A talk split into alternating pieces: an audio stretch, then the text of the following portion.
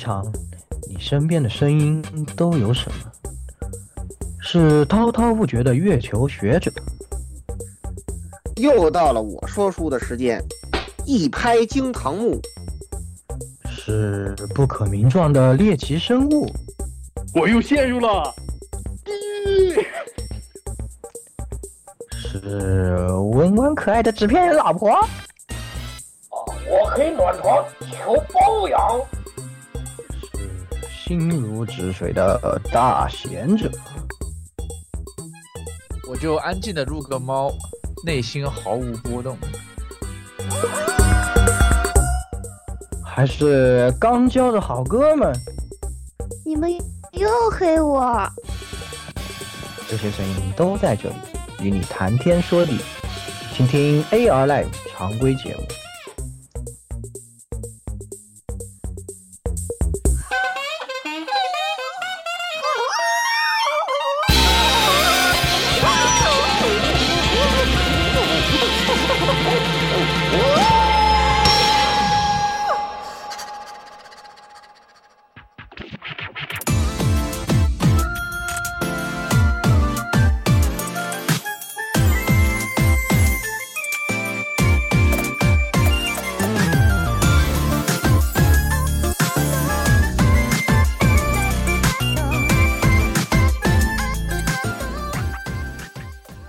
听众朋友们，大家好啊！欢迎收听 AR Live 的常规一百九十期的节目啊，是吧？我是上一周去放课后海堤钓鱼的言语，嗯，可以啊。那个那个动画真的是不错，那个哎那个那个那个钓鱼动画应该是放工后了吧？应该啊，不我是放工放课后。，对，对，你是放放工后，你不是放课后了，你已经是社畜了。对，所以呢，就哎，呃，上一期割了啊，不好意思啊，我呢这一期又回来了啊，我们也是好久没有录常规节目，虽然说是常规节目，是吧？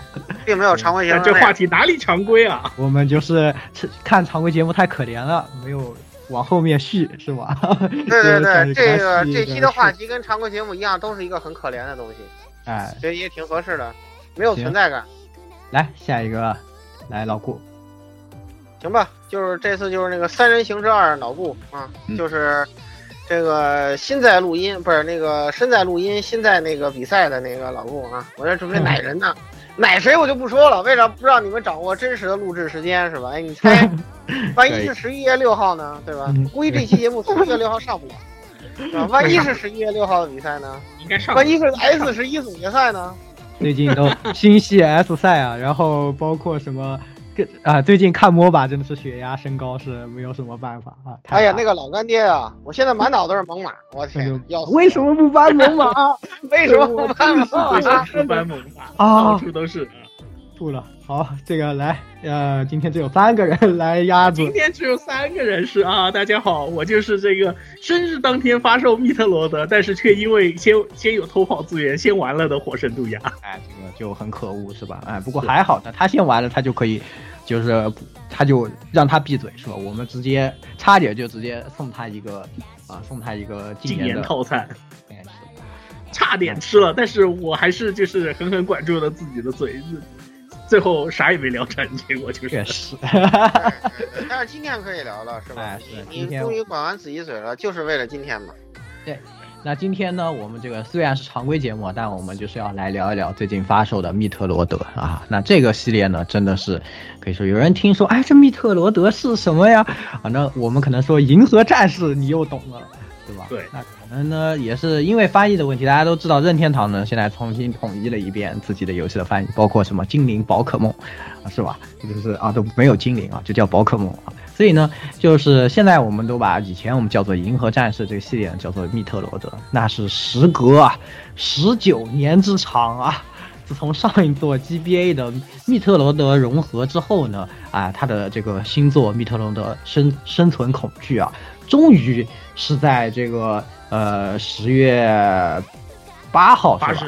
哎，十月八号十月，八号发售了，哎，真是啊、呃可以说呢，老玩家们都是非常的狂喜乱舞啊。当时呢就，呃，赶紧购买，然后我们呢自然也是买，买了以后就进去爽玩啊，玩玩的呢是很爽啊，这个非常开心，沉浸在游戏里啊。然后呢，很快啊，啪通关了啊，非常的快哈。这个我我甚至都我我周六的时候告诉他们说、哦我的游戏到了，然后周日下午告诉他们哦我通关了。对，我还在一边开学啊，这个不能说？这个不能啊说。对对，反正就一边摸鱼一边玩啊，就通关了。哎呀，是吧？这个通关之后呢，哎，回忆起刚刚这个非常爽的这个过程呢，有一点意犹未尽。但是呢，等这个贤者时间开始了以后，哎，越想呢越觉得，哎，怎么感觉有一点不对劲呢？到底是什么不对劲呢？是吧？啊，那越想越觉得这个游戏呢，哎，它确实是怎么说呢，蛮特立独行的，在这个时代里。哎，那今天呢，我们也是来带大家聊一聊，可能呢有朋友呢对这个系列不是这个系列老玩家，没有玩过前面的，啊，我们也会稍微讲一讲它呃这个开发的一个呃一些过程啊，然后呢我们会聊一聊，哎这一座的一些特征啊，并且呢也是结合整个系列吧，也算是对系列的这个特征啊、优点、缺点啊进行一个归纳。然后呢，我们再讲一讲我们这一座玩完以后为什么贤者时间了，贤者时间里面。为什么觉得有一点不对劲了？这些事情啊，是怎么一个事，是吧？那也是第一个部分。哎，第一个部分呢，我们还是呃要讲到这个系列的历史。那这一座呢，实际上是呃整个应该说整个密特密特罗德呢，它是可以算是分为两个系列啊，一个是三 D 的密特罗德这个 Prime 系列啊，一个就是二 D 的呃这个密特罗德。哎，那么我们今天呢就以。只讲这个二 D 的密特罗德，那它也是这次发售的《生存恐惧》呢，就是二 D 的密特罗德第五代正作。那第一代呢，至今已经是有三十四年之久了。那么第四代呢，刚刚也说了，是十九年前在 GBA 上发售的密特罗德融合。那这个系列已经是有一个非常长的跨度了。那这个系列呢，它当时开发的时候是什么样的呢？哎，这个肯定要请我们的我们之中的长者是吧？哎，给大家介绍历史。呃，来，我们请老顾来给大家讲一讲。哦，你这个是今天今天上海交大微博还在跟这个室友 互动说，为什么管我们叫东方霍格沃兹？我靠，你这就太土了。呃，揣个明白装，视野装糊涂，可是一流的。对对对，就是。对，就是就是那个言言语言言语博呃言语博后呢，就是以后可能就是言语教授了啊。趁咱现在还是博博后，还不是 QQ 那个，对那个先趁着叫一声。不过副教授都是内卷代名词是吧？正好今天刚跟他聊到白色巨塔，对吧？那个副教授那家伙，那家伙，对那个那个我靠，那白色巨塔的原型还真就是。啊，对，真就是那个，真就是那个厕中水医院，厕所厕所水住了二十八年。的，喝喝中水长命，要么人都进医院了嘛，要 要不咋最后得癌症了呢，是吧？能不得癌症？嗯，笑死了，我靠！看了就不想开玩笑了啊。说回正题啊，这个当时呢，这个呃严严博士呢，他写的这个大纲呢，漏漏了一个很重要的内容，就是呢，大家知道啊。密特罗德这个系列，它为什么叫做经典？它是 classic classic，它很重要的一个原因就是，它奠定了一个今天耳熟能详、脍炙人口的游戏类型。它是一个奠基人，就是我们现在包括你在 Steam 搜词条的时候，你能搜到这个词条，叫做《类银河战士恶魔城》。这里面恶魔城是啥？对吧？我们都我们都已经知道了，对吧？月之诅咒，对吧？科纳米那个我不知道，对吧？我我现在认认知中的恶魔城就是指月之诅咒，哎。然后呢，这个银河战士指的是什么呢？指的就是我们今天要说的这个密特罗德。那么这个咱们是熟知这些要素里哪些要素是恶魔城要素，哪些要素又是银河战士要素呢？这里头其实有些人。是大家其实是不太不太就是分的不那么清晰的，对，其实恶魔城的这个要素啊，比如说它那种场景探索啊、地图设计啊，然后那个音乐呀、休息点啊，对吧？诸如此类这些要素，是我们一般说的恶魔城要素的这个组成部分。然而，这个银河战士要素，它跟恶魔城要素的区别在哪里？这个是很多人啊，就是不是特别清楚的问题。所以说呢，我们在这儿呢。就是要先明确一下。当然，就大家不要把印象之中就带入到后面的恶魔城，就其后实面其实后面它是借鉴了银河战士银河，战士对，就是，到后面呢就自然融合在一起了。哎对，所以呢，现在我们把它归类成一种玩法对对对，因为就因为对，因为他俩其实任何一个做这个的，他都是同时吸收了二者的，就对既参考魔城的地图设计，又参考了银河战士的风格。对所以说我们在这里明确一下，银河战士玩法，在一九八六年它出来诞生的时候，它到底首创了什么东西？首先第一点啊，在 FC 那个时代啊，虽然虽然那时候那玩意儿他管他管他自己叫 computer 啊，这个。在 FC 时代，因为电脑机能的有限，那时候你在市面上能玩到的游戏几乎都是线性游戏。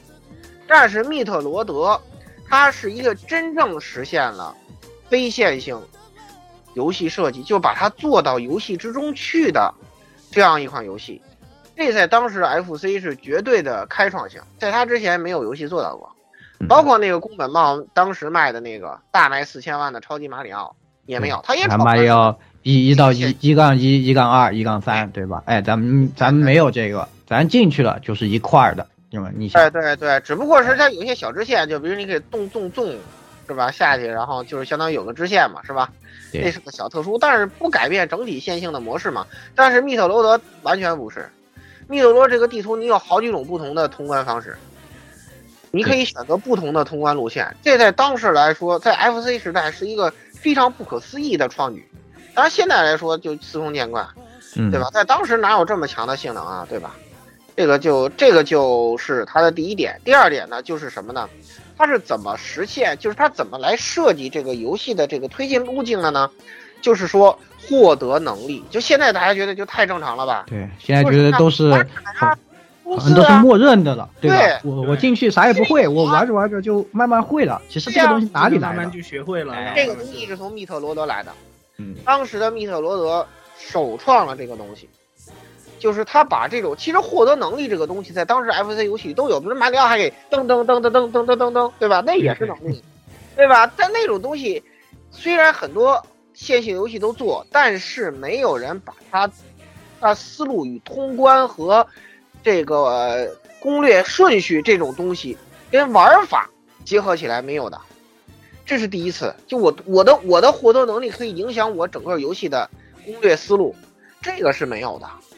所以说，它这是一个巨大的创举，而这个东西就被大家沿用至今。比如说非常非常经典的什么，刚才我说过的什么滑铲呀、二段跳呀，二段跳呀，哎对，比如说砸墙啊，当然有人是通过这种武器来实现的嘛。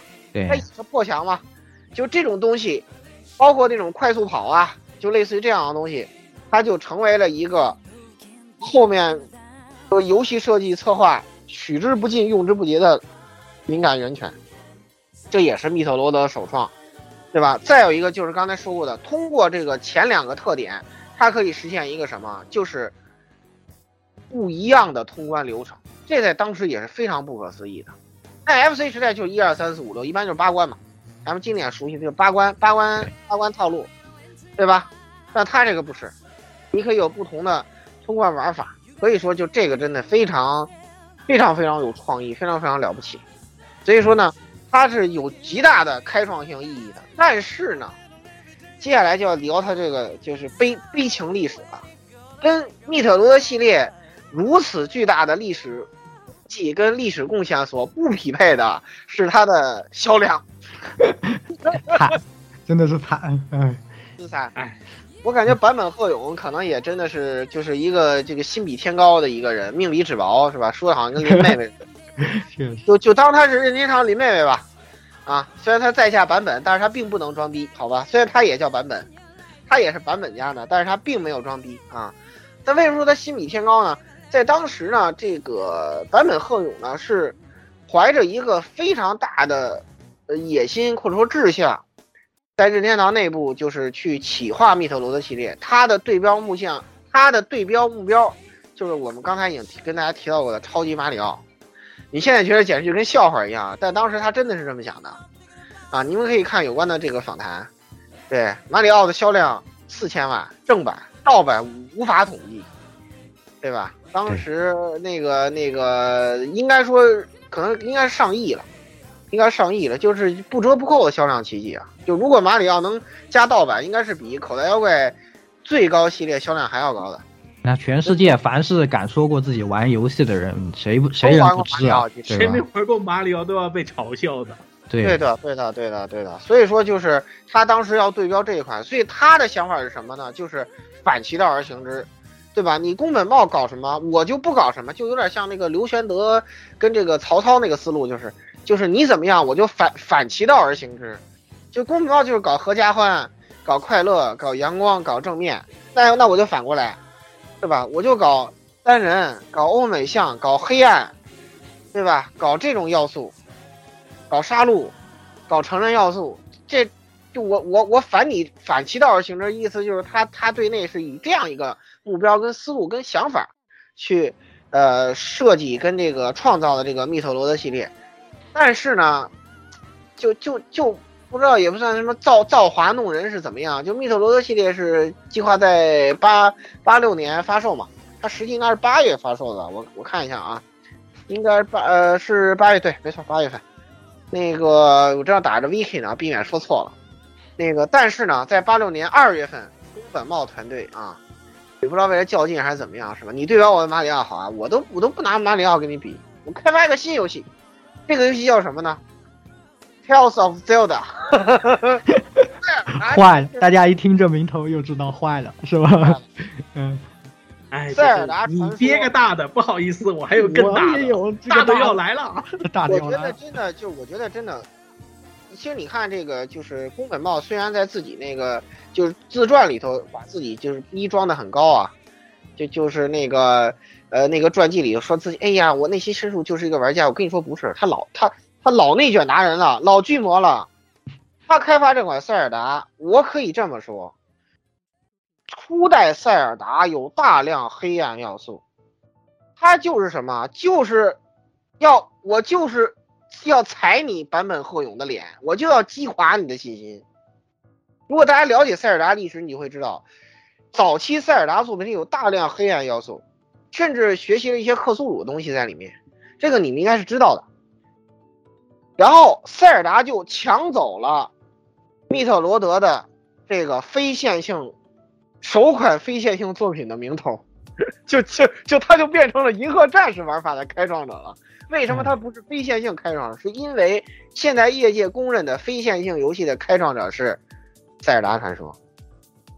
然后银河战士里获得能力这个东西，不好意思，也被塞尔达传说学走了。就真的是我就好，你说要跟我比吧，好，那我这次我不玩那个马里奥那套合家欢套路了，我也用你的思路，我也开发一个作品，咱俩比一比。就真的是就就碎了，狠人狼人，太狠了！这拿对啊这公公司同事何苦呢？是吧？而且而且他还要在密特罗德之前发售，还是同年发售，你说这不是巨魔行为是什么行为？对不对？所以你现在想想，其实宫本茂这个事儿做的是挺过分的，而而也就是因为这件事儿，就是从此造成了密特罗德系列在任天堂内部地位低下，特别特别不招人待见，就是这个原因，就是因为人一看，你看吧，同样的要素，同样的思路，同样的企划方向，人家六百万，你两百万，被干碎了，对吧？拿的资源差不多，真的拿的资源差不多，所以这就让人没脾气啊！这宫本茂人他就是牛逼啊！这寄生于贺生亮啊！我觉得坂本鹤勇心情跟真的是这样子，确实真的是这寄生于贺生亮，其实密特罗德里也有很多很多开创性的想法和那种非常开创性的非常。但是不好意思，在那里头塞尔达全做了，呃也有机器人对，哎对，然后那种才华之间的碰撞啊，都同样都是当年的这种，但是塞尔达的成就就就根本不是密特罗德能哎，望其项背的，这个真 是有一点儿寄生于何生亮啊。真的是很惨，你知道吧？然后，然后这个就导致呢，后面这个可以说在这次挑战失败以后，应该说在整个任天堂团队内制作团内部就没有任何人是宫本茂的对手，说一不二。所以说，就他都特可怜，你知道吗？后面都就就人家的马里奥什么塞尔达新作出的那什么，他就没没作品。然后呢，FC 后来就没他事儿了。然后直到 Game Boy 这个平台出，然后人一想，哎呀，新作新平台出了，得有点第一方啊，对吧？就跟施舍一样，才有了这个第二座，就是萨姆斯萨姆斯归来，萨姆斯萨姆斯归来就是那个萨姆斯会叫萨姆斯回归吧，对吧？然后呢，这个写在这个 Game Boy 上，但是呢，到 Game Boy 上之后呢，因为 Game Boy 这个比较残念的这个性能，嗯导致呢这款密特罗德呢是一个争议非常大的一个系列。就是说，它实际上它的贡献是什么呀？它的贡献是，它基本上奠定了现在我们默认的银河战士系列大家获得的能力大概是哪些。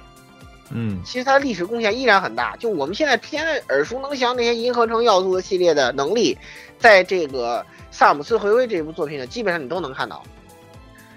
但是呢，就它因为变成一个线性游戏，就泯然众人了。然后这个销量又又对吧？又又又又咣当了。嗯对，然后这一次也基本上彻底让任天堂内部就把这个密特罗就基本上是垃圾堆，垃垃圾堆垃圾堆去了，后面就都是姥姥不疼，舅舅不爱，基本上就是什么任天堂要搞个什么新平台了，这个第一方哎你去凑个数，他就基本上就就就就是这么一个地位的一个一个游戏，啊，就直到咱们最后 NS 之前啊，就一直是一直是这个样子。对，对，但是呢，当时呢，这个坂本鹤勇就很不服气啊，因为 Game Boy 这个性能实在是残念，所以但是他对自己的才能是很有那个什么的，就尽管这两次受受挫没有摧垮他，他一直跟这个团队就是争啊，争取资源啊，就说这个这个技能太不行了，然后呢，结果就是一直就是争取不来，争取不来，要不来预算，然后后来那哎就就是他本家的那 F S F C。那个时候，呃，就是跟 MD 在搞那个主机大战的时候，都都不让他上，你说那有多多不待见他。然后，直到一九九四年的时候呢，才勉强就是给了他一个机会，就他死死去活来的球，就就就就任天堂其他所有第一方都在 FC SFC 上上过了，自己的平台呀、没有米特罗德，你这就就不到人待见到什么程度？然后到一九九四年，再把预算，就是相当于把他预算给砍掉原砍掉三分之二的情况下，这个勉勉强强就相当于基本上是给给他个面子，相当于他那个老员工是吧？干那么多年了，没有功劳有苦劳，就那个意思，就给他个面子，就是稍微给点预算，让他开发一款作品。然后他也是真的挺争气的，在这个只只只作品质量啊，不不不止销量啊。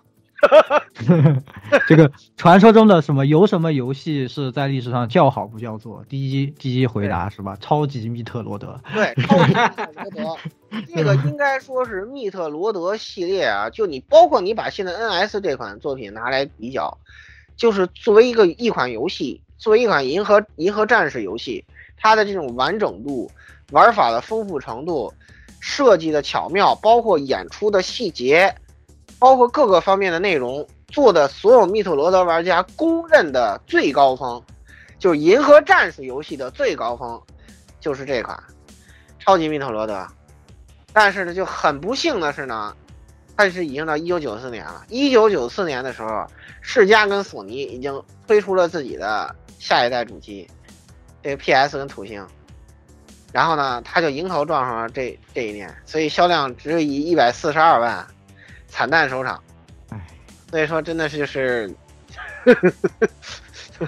就就这人就太点儿背，他就哎，他就没有只他就没有我觉得到，我觉得只能说是就是惨归惨吧，但是好歹还是任天堂，就是一百四十二万啊！你要想想，就是当年那些 啊，也是个，其实对你要是其实也是个能打得住，奈何你在任天堂，奈何你在任天堂啊，任天堂百万那都是，对吧？入门级别。那我出就是百万，好吧，我出手对必对必过百万了，都已经是这种感觉。其他厂商抓破头都只能几十万的，他是任天堂随便一百都是上千万了。只要我叫任天堂，对吧？任天堂作为一个企业，资产负债率低到不可思议的程度，不得贷款，不需要融资，就是合同凡尔赛，日本第一凡尔赛公司是吧？就只能说任天堂真的是世界的，是吧？他是真的牛逼啊，对吧？哎所以说，就他这种销量，在任天堂内部就简直就就跟看孙子一样的那种状态。确实有点可惜了，确对，对，按理说然后然后像这种历史地位，怎么也得五百万朝上吧，对吧？你想对呀，他这种成就，他真的就是突破了平台了。他这。款游戏《超级密特罗的》这款游戏，如果有威力加强版，在 PS 上！或者在土星上，嗯那会是什么样一副景象？对吧？我觉得五六百万都一点不奇怪的，就当时那种游戏的销量，五六百万绝对毫不奇怪。嗯，但是就很可惜，就没没有，嗯，存在。所以这个东西历史不能假设，我们也没办法。然后，然后这款游戏一沉寂，又是 N 多年过去了，对，又是 N 多年过去，我们就得一直把时间往后拨，呃，八年，八年，对，嗯，八年，就是在那个时候呢，呃，密特罗德在新生的 GBA 平台上，是吧？又是新平台，就是凑数第一方，是吧？他依然是这个这个角色，这个登场，但是他这个凑数第一方在二零零二年的时候还赶上一个什么特别糟心的事儿呢？因为当时宫本茂已经是新世新新世纪的卡密了。确实，对他还是一个屌丝制作人，宫本茂已经是社长新世纪的卡密了，就他俩基本上是同期的，就是人比人嘛，是吧？然后呢我，靠，这么一宫本茂又做了一个什么对宫本茂在这个时候又做了一个巨魔行为，就有点儿，当然也不算杀人诛心啊，就是也差不多巨魔行为吧。就是他呢就觉得他还是不看好坂本鹤勇这个，他有容人之量吧，但是有的时候他也做一些很气人的行为，就是他还是就是就就就也也或者换个说法，就可能他太知道就坂本鹤勇这个人就是死认三板斧。他虽然觉得这个坂本鹤勇不行，但是他也不想去否定他。你知道吧？就可能日本那种企业那种终身这种企业文化，就他也不想去否定，他毕竟多这么多年分担老战友了。然后他做了一个什么事儿呢？就是他呢把这个密特罗德系列呢，就是交给了任天堂的北美团队，由他领衔的啊，开发了一个新系列，因为他觉得在当时那个时代，三 D 化已经是必须要做的一件事儿了。但是坂本鹤勇坚决不搞。你也知道，就他那种风格，你看他现在做这个游戏还是这个屌样嘛，你就明白了后面我们也要说的，嗯对吧？可能这宫本茂跟他老同事肯定老清楚这个人的驴脾气了，对吧？然后呢，好，那你你继续做你这，我呢搞一个全 3D 化的新密特罗德系列，就是一个第一人称的射击游戏，它叫什么呢？叫密特罗德 Prime。然后这款游戏再次狠狠的暴击了版本和。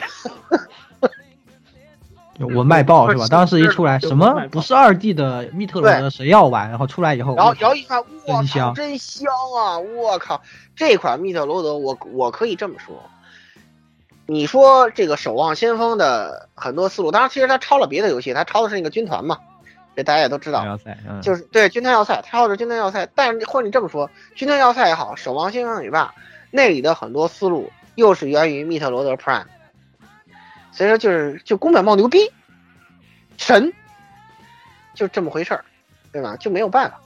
然后这款游戏呢，就是在欧美那简直是既叫好又叫座，所以在当时就没有人在意那款《密特罗德融合》这款游戏了，就就哎就就就虽然说对于我们中国玩家来说，很多人接触《密特罗德》都是从这款游戏开始，对对对，因为那时候没有什么人买 N N S F C 嘛，对，买不到，我们都是玩 GBA 嘛，所以大家都是从这里开始。对，都是这这一座。其实这一座对中国玩家来说意义非凡，但是在整个世界游戏史里没什么记忆点。这款游戏，那大家如果聊对 SFC 那款，反而是就是比较公认一点，而这一款呢，就又又倒霉了啊、所以说那对，而而且而且 Prime 这一款是整个密陀罗系列口碑最高的，口碑最高，高到不可思议的那种程度，就挺离谱的。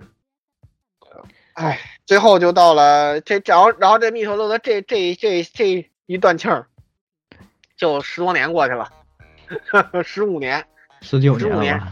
发售是十九年，但是他最后面要啊再、再开始做是十五年，就是 NS 出来之后，是的坂，本后勇又要又要做密特罗德嘛，这那已经是二零一七年的事儿了，确实他就不死心，嗯，我就认三板斧，而这次他终于争了一口气，是吧？起码销量上起码能跟这个宫本茂的作品能够稍微比一比了。因为宫本茂虽然在宫本茂作品的销量榜里，他可能连前十都进不去。对，这个人就太可怕了，就哎这，么高的销量了。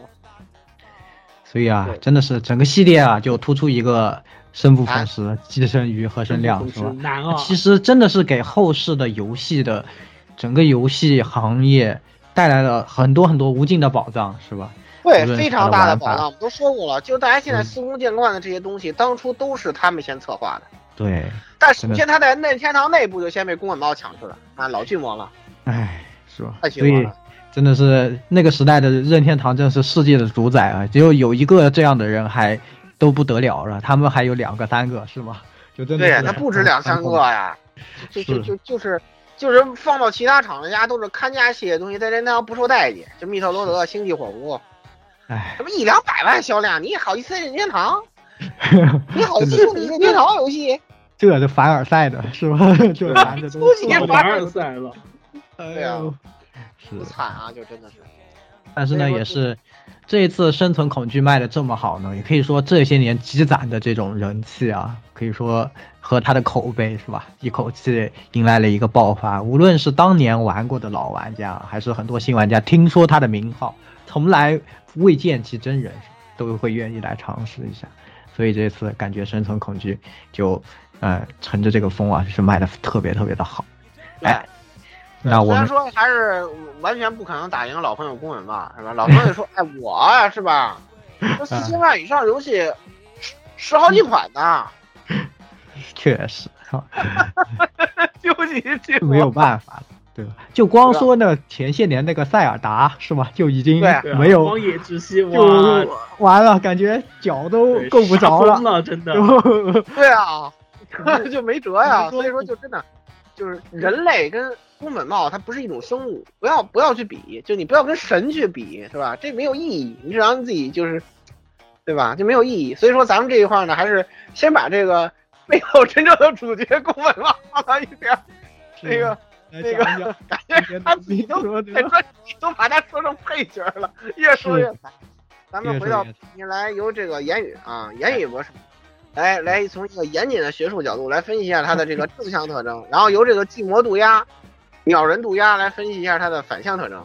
对，也是没有，其实也没有什么学术的角度啊，主要是我也是作为从融合啊，当时啊，我还是一个小学生，收到的第一份生日礼物是一张碟啊，是这个 GBA 模拟器合集啊，里面其实说是合集，里面中文的游戏只有两个啊，一个是超级机器人大战 OG 啊，一个是密特罗德融合，所以呢，这两个游戏可以说对我是非常的意义重大啊，这个啊。小时候真的是特别特别喜欢啊，特从此也爱上了《银河恶魔城》这个类型啊啊、那呃作为这样的一个玩家呢，这次玩了《生存恐惧》以后呢，也是哎就怎么说呢？想就总结一下吧，有可能有些听众朋友们啊，没也没有玩过这个系列，不知道啊，那呃它到底哪里好，或者哪里不好啊，就想听一听。那我也是给大家就简单的总结一下。那首先呢，就是这次啊，它的这个比较突出的几个优点啊，我总结了几个点。第一呢，自然是，其实我觉得最重要的，在我玩完以后体验最直接的就是原汁原味。哎，这个游戏和我十几年前玩的那个游戏完全是一样的。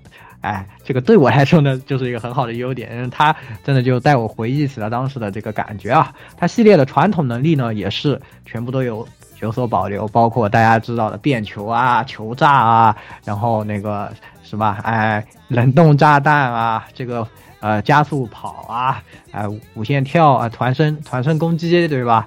哎这些，然后三三连光束穿墙后面是穿墙光光束，然后这些呢完全以前的都有，然后呢也加入了一些新能力，然后呃就比如说那个锁定的锁定的那个连发的导弹啊这一些的。就嗯、从这个它的这种能力的设计啊，还包括呃整个流程的这种体验来说，完全是这个密特罗德当年可以给我们带来的东西，它都是拥有的。而且呢，就是包括甚至如果你使用当年的技巧，哎呀，又要又要跟我们当时说那个恶魔城一样，为什么这个是恶魔城正统续作？就是这样，你进去试一试，这个包括变球的无限炸弹跳啊，是吧？这些当时的技巧，这个反身冲刺蓄力啊，啊这些东西啊，它都有。然后冲刺过就是怎么留住那个冲刺，就是你看见这里有个坡，说明什么啊？说明你要用冲刺冲过去上坡，然后用用那个就是续住了以后的凤，这个做叫凤凰之舞，对吧？冲过去，然后你可以可以再保留这个是吧？这是触发了我们的肌肉记忆啊。这个地方呢，我觉得是做的非常好的，这样呢，让这个系列呢，确确实实让你感觉到它是继承了呃《银河战士》的正统的第五代作品。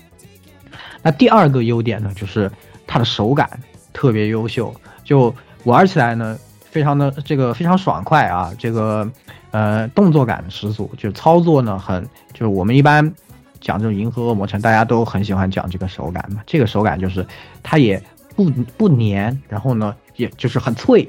然后，呃，加上呢，你在能力获得以后呢，你的这个，呃，就是攻击方式的多样，或者说你的机动性也变强啊，然后，呃，就是武器覆盖的范围也大了以后呢，确实就是感觉啊，杀敌杀的是非常爽快，嗯，包括你像打这些怪呢也很有打击感，然后自己呢，呃，也可以使用这个，就是这次这个弹反呢也做的很不错，就是难度也不高，然后呢，让你。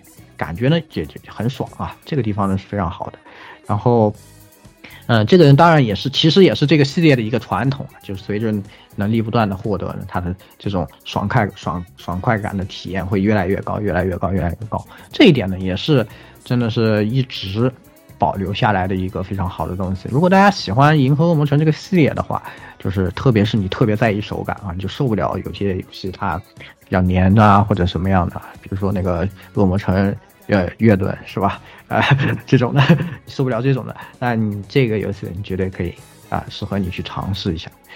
然后呢，其实就是到最第三点是最重要的一个系列的优点，并且是这次做的好的一个地方了，就是一题多解这个啊东西。这个可以说是我们前面在介绍里面也给大家讲，这是一个这个系列一个核心乐趣所在的，就是它呢。可以也是可以分为两个范围啊。从微观上来说，就是说，在一个我们当前的操作上来说，呃，它是一个属于能力不多，但是强调的是你要发挥想象力去活用你有的能力来解决问题这样的一一种类型。就嗯，现在呢也有很多游戏啊，它是比如说喜欢给你很多很多的能力，包括现在的呃新的一些恶魔城，你可以有很多很多的武器嘛，就。嗯，但是呢，这个游戏永远都是这几招，对吧？我攻击键就是打枪啊，然后有个导弹啊，然后我可以变球，然后可以爆炸，然后有个滑铲啊，可以呃跳跃。嗯，当然你获得了不同的跳跃的时候，会有一点会有不同的这个跳跃的方式啊，就是这些基础的动作。但是呢，你只要运用你的想象力去组合，并且是把你把这个动作理解到了一定的境界以后呢。许多的关卡都可以有非常多不同的解法，那这这样呢，就使使得这个游戏呢，实际上是很就是很强调让你去理解，并且去就是去解读这个关卡的一个游戏。那这是一个呃非常好的这种，如果呢你解读的到位了，那他也会就是奖给你有奖励，就是会有。逃课解这些的，特别是在 BOSS 战是很明显的。就我可以，呃，当然虽然有一点剧透，我可以教大家一个，就是比如说那个有一个 BOSS 叫实验体什么几几几号啊，就两个大爪子的那个呃 BOSS，其实很难。就是我第一次打的时候，打了二十几分钟，就在那儿跟他死磨，就学很多，感觉学很多。实际上呢是可以逃课的，它中间会有一个过程，会用风吹你，然后你要一直迎着风跑，然后跳过它发过来的弹幕。但是呢，在吹风的过程，你就想，哎，那我既然往前走不了，本来呢这个版面是不够我续出这个加速的，但实际上呢，在吹风的时候，那我是不是就有机会续出加速？如果你在这个机机这个吹风的过程中续出加速，并且保存一个凤凰之舞以后，在这个阶段结束的瞬间，你用凤凰之舞直接撞这个 boss 呢，是可以秒杀他的。这就是给你安排好的一些逃课，那就是你要对这个能力有理解，对场景给你安排的这种呃过程有理解。包括像最终 BOSS 啊，这也不说是谁，就是它中间有个过程会放一个东西在天上，都很烦很烦，我一直发弹幕。但是呢，这时候如果你使用一个某一种能力的话，你就可以一秒钟把这个东西给消掉。这个也是大家如果自己去想一想呢，都可以想出来。所以这就是这个游戏在微观上给大家提供的这种一题多解，然后通过有活用有限不多的这种能力，哎，来达成的一个这种啊、核心乐趣啊。说到这个，说完这个微观呢，就是这个宏观上的。宏观上也是我们之前在介绍里也讲，就是这个关卡设计上，它在关卡设计上呢，同样呢是和之前的一些作品一样啊，也是设计下了很多功夫的。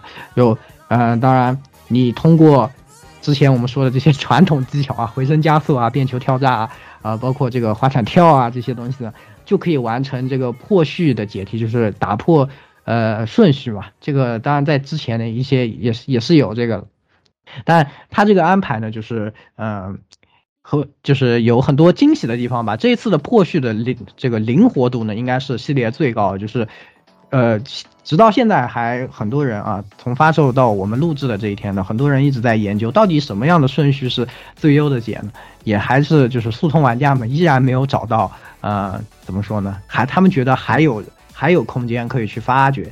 嗯，因为你使用这个不同的能力，就是有些呢，它是给你安排好的，就是包括像滑铲跳这种东西，实际上是，呃，你感觉上啊像一个这个游戏的 bug，利用机制的 bug，啊，这个滑铲跳就有点像，比如说恶魔城我们当时说的三连鞭嘛那种感觉的一个东西，但是实际上呢，它是人家已经给你安排好，如果你用滑铲跳提前去拿到了变球，然后再去打那个系列啊这个经典 BOSS 啊那个大鳄鱼，老冤家，对老冤家，然后呢，你就可以提前变成球，你会发现它旁边啊哎，有一个那个变球进去的板，一开始你打，你肯定觉得我我这个放一个是什么意思，是是吧？我后来去到那里，我还奇怪，哎，这个什么意思？为什么进去它会从上面打出来，然后什么也没有呢？啊，实际上就是当时它不是有个肚脐眼嘛，然后你钻进去以后，那个那个你可以通过管道打进它的肚子里，然后在肚子里面直接用球球爆就可以把它炸死，也是秒杀。这就是对你破序提给你提供的一个这种奖励吧。其实呢，这样的内容还有很多，就是仍然在等待大家去发掘。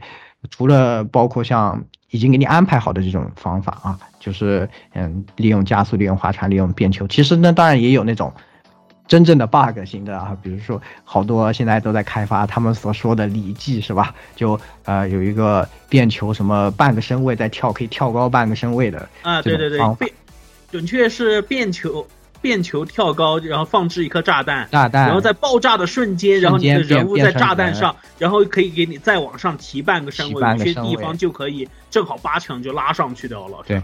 啊、这个呢，应该就不是他设计好的了，这种就是属于啊礼技嘛。大家就呃，甚至速通玩家都把这个分类好了，就这个属于这个，这个属于这个，这个属于这个，这个是吧？这这这几个呢是属于破序玩法啊，这几个呢是属于礼技啊，这几个是属于 bug 这样的啊。那就是实际上这样的一个设计呢，在宏观上啊，就是给你提供了一个一题多解，你可以从很多方向去入手，可以不用在意最初给你安排好的这个流程顺序。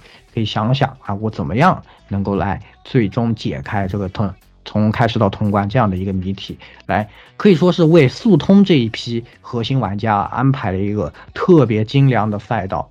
这就其实速通玩家这个群体呢，可以说啊，对《银河恶魔城》这个系列这种是一个互相怎么说怎么说非常重要的伙伴这样的共生关系啊，对吧？也是，嗯、这种《银河恶魔城》这种类型的游戏呢，也是速通玩家们最爱，可以说是最爱的一个类型。那呃，这一次的密特罗德银河战士呢，又给速通玩家就是像是，哎，我接受你们的爱啊，给你一定要给你们返回你们一点东西啊，给大家带来了这样的一个非常精良的赛道。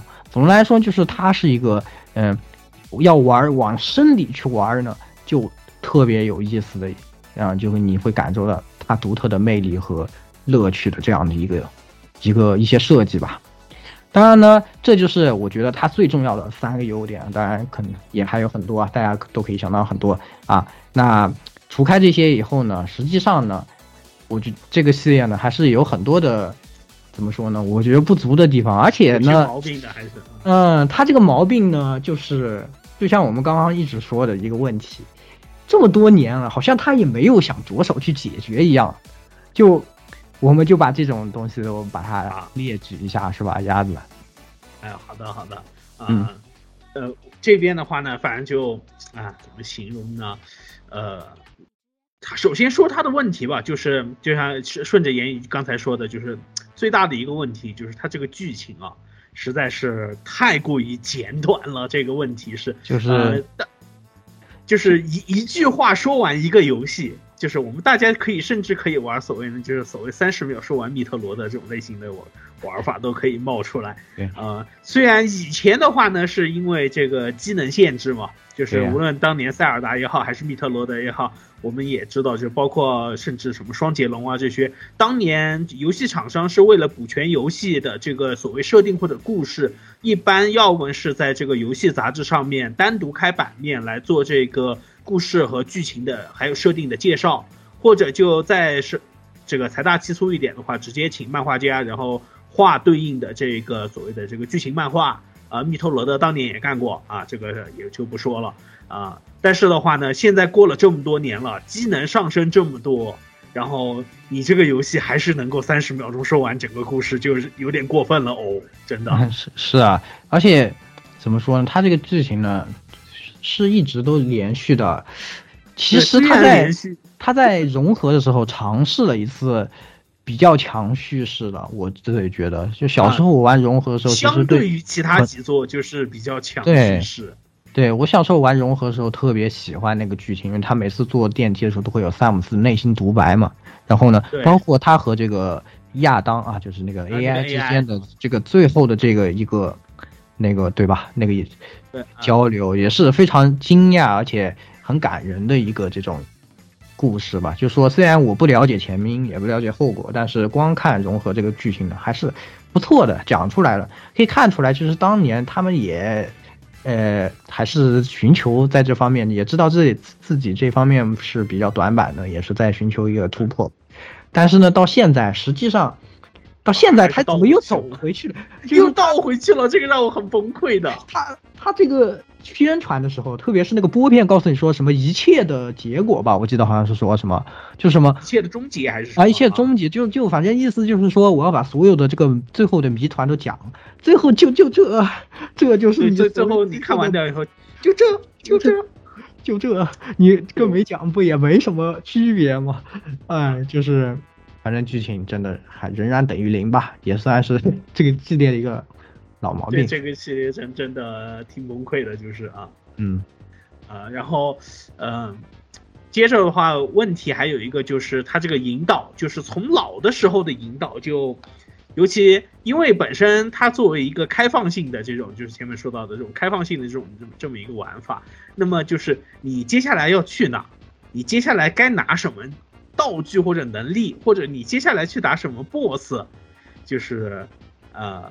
就一直都没什么提醒，这个真的是让人很崩溃的一件事情。呃，顺便一提，就是现这次密特罗的生存恐惧，呃，我通关时间现在是十小时三十一分钟，然后其中至少有三四个小时一直都在迷路的途中度过，就非常让人崩溃。是就是，其实呢，大家都知道这种现在游戏其实都已经是这样，对吧？已经进化了很多了其实你即使不不提醒你要去哪里，你也可以用一些别的方法去引导。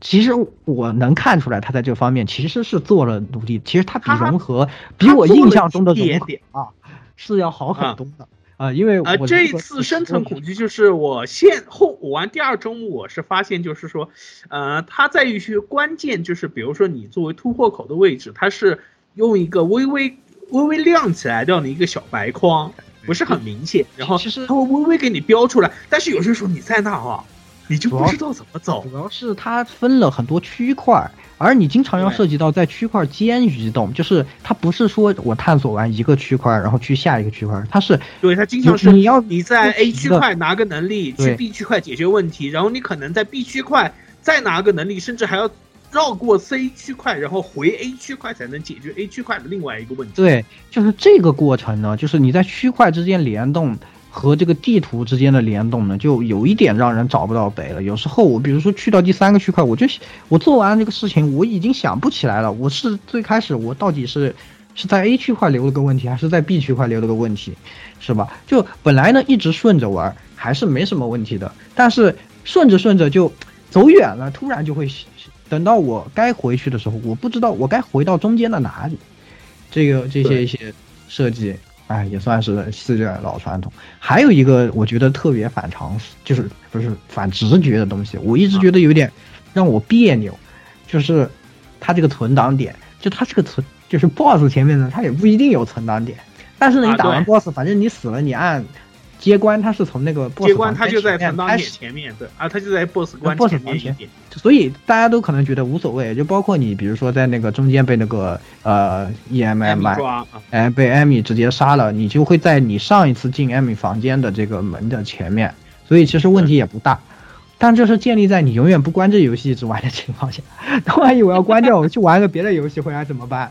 哦，我独挡对啊得我我被艾米杀老会儿了，然后我说我歇一会儿就不能关游戏。是啊，我就不能关游戏，我旁边也没有存档点，这对吧？就这种这种设计啊，其实就我我我觉得挺挺挺反直觉的。对，就是如果它有个自动存档能力，都会好一点，应该。是对，就比如说那种中断能力，就在这个房间什么之类，就是对，下次你开启又在这个地方继续。嗯，就很怪，就这个问题他们感觉努力了，但也并没有变得特别好，还是和我以前玩感觉是一样的，经常不知道自己要干嘛什么之类的。嗯，好，那下一个，啊，然后下一个问题的话呢，啊，当然这个属于系列传统，就是游戏流程挺短的，尤其你熟悉掉以后，你看现在，呃，我看老顾好像是六个多小时，言语七个多小时，我十个小时，这游戏就已经打通了。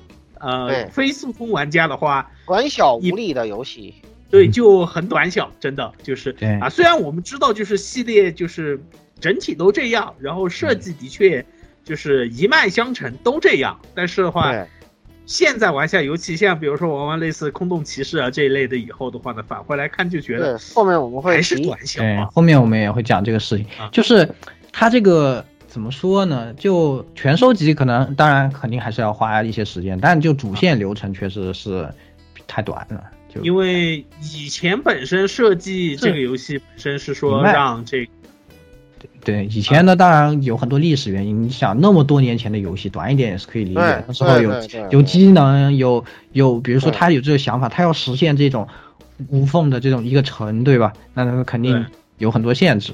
现在其实这些限制都没有了。对很多原本的限制没了，但是有点就像在玻璃瓶里面跳的跳蚤一样，就是等盖子给你开了以后，你还是跳不出这个圈圈了，就。啊，是，就是这种感觉吧。反正也是这个了，是吧？然后最后是反正就怎么说，现在就是看着各种速通大佬们，就是在不停的这种以十十分钟为单位的这种在迅速的缩减。着这个速通时间，就非常恐怖，看着啊，就感觉。四通倒是真的好玩啊，我感觉这个是吧？啊，这个游戏嗯是速通是。对。啊，还有一个就是啊，这个其实是我想的，我啊，我对言语想，啊对你就我可以先说一下啊。对，我就觉得它的画面音乐啊，就十分的平庸了，在现在这个啊音乐是真的，怎么啊，说就能理解他还是要当年的那种他想当哎，当然，我觉得一方面是可能就本身没有那么多预算做这种特别好的音乐，我觉得也有一方面，因为 Prime 本身音乐也还可以啊，我觉得嗯，他可能就是强调出老老的那个味道，但是啊，我真的是觉得就是呃，他听了就忘了，我根本就记不住里面有什么歌啊，说实话，我一点我我只记得独挡出来的那啊，个那是经典音乐嘛，这是没，对这个我只记得那一个。就属于主主题音乐嘛，那个对，然后现在这这个游戏以后的话呢，就是又记得就是 M 一出场那个滴滴嘟嘟那个声音也是老心里。滴滴嘟嘟，对，就这个。然后画面嘛，倒也不是说差啊，其实也不差，但也啊没有、没什么亮点。说实话，就是那种你看了会忘记的。就是风格不不明显，没有特征化的，感觉就，是啊就是我就说一个事情啊，就我不是去钓鱼了嘛，然后就在啊基友家，我们我们呃，我和这个其他五个日本同学啊，然后当时电视，我们看电视就在放这个密特罗德的广告啊，开始放开始看，然后剩下的四，其实我们都是玩游戏啊，大家都玩游戏，然后我说，哎，你们看密特罗德，然后他们说，哦，这是密特罗德啊，我看看说，哦，好像也，我说，这看完了以后，他们就说。哎，这这个好玩吗？感觉不到有什么那个，就是你感觉他那个给出来那种画面，就是哦那那个明星在你又被艾米杀了，你又被艾米杀了。不是，就是他他是那种就是等于请几个明星在玩，然后放一点那个画面呢，就是哦すごい是吧？啊，こうして通れるんだろ，就这种的，然后就然后就看完了以后，你觉得那个明星的那种表现都把这个游戏画面的那种都盖过去了。 就真的记不住，所以他们看完就对这个游戏一点感觉都没有。然后我说啊，可能你们以前也没有玩过密特罗德，也不。他说确实，但是就是光看一看，感觉也看不出有什么好玩的。对，看不出这个真的是这种这种一个广告里面看不出乐趣来的。对，就是反正也是，哎，怎么说呢？这个系列嘛，其实一直不是以这个见长，倒倒是是嘛是这个情况。但是怎么说呢？对吧？就是接下来我们要说的，我们前面说了这么多的但是啊，也是，就我们想到这些反面的特征以后啊，这个在我们的贤者时间之中呢，就想一个问题，啊，这怎么回事？怎么觉得有点别扭嘛？这你看，我们之前说这些事情，正向优点，哎，这是系列老传统，哎，这是系列老传，这是系列老传统。我们说这些都系列缺点，哎，这是系列老传统，这是系列老传统，这是系列老传统。就是，你就发现一个事情，这个游戏呢，它好像和十九年前它就没有什么变化，对吧？它当然是改变了，变得画面好好看了，手感什么都变了，对吧？内容也变了啊，那个技能也加了啊，什么都加了，但核心里它变了吗？好像也没有变，就完全没有变，然后。嗯，反而呢是把这个融合，就是做出一些尝试，就那个强叙事的这个呢，又被他给砍。